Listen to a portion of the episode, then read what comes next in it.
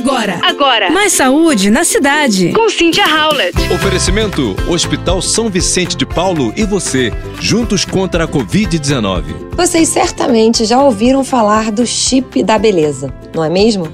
Esse chip é um implante hormonal que é colocado sob a pele e libera hormônios gradualmente.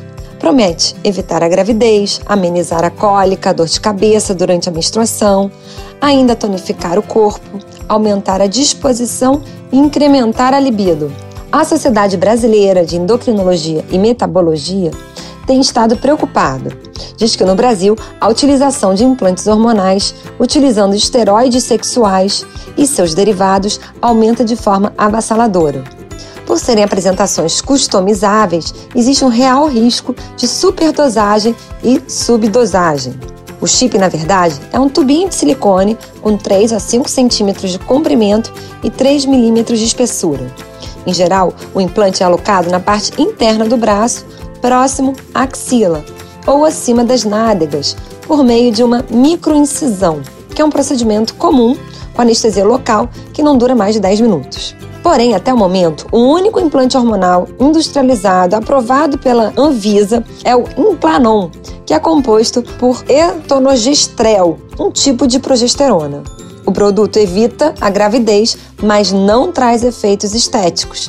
E para esses efeitos estéticos acontecerem, é necessário recorrer a implantes manipulados, que podem incluir uma mistura de hormônios a depender dos efeitos desejados.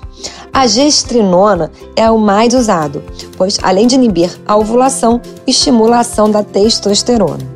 No corpo da mulher, o aumento desse hormônio masculino se traduz num tão desejável vigor físico. Porém, gente, por outro lado, ele é responsável por efeitos colaterais, como acne, oleosidade da pele, queda de cabelo, crescimento de pelos, mudança no timbre da voz e aumento do clitóris. De acordo com Hall, pode haver doença no coração, no fígado e até mesmo relatos de mortes. E de acordo com a SBEM, a Sociedade Brasileira de Endocrinologia, devido à ação anabolizante, a gestrinona está na lista de substâncias proibidas no esporte da World Anti-Doping Agency, mas não está no rol de anabolizantes da Anvisa, o que facilita o acesso para muita gente. Você ouviu Mais saúde na cidade. com Cynthia Howlett. Oferecimento: Hospital São Vicente de Paulo e você, juntos contra a Covid-19.